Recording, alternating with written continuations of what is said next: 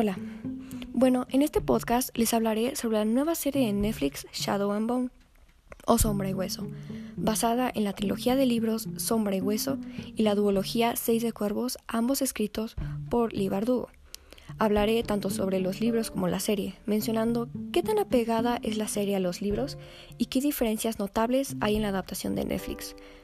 Hablaré sobre los personajes y qué tanto cambia o evoluciona su historia durante el transcurso de la serie, la cual consta de 8 episodios de entre 45 y 50 minutos cada uno. Mencionaré también posibles teorías, pistas y más. Estén al tanto porque es algo que no se querrán perder.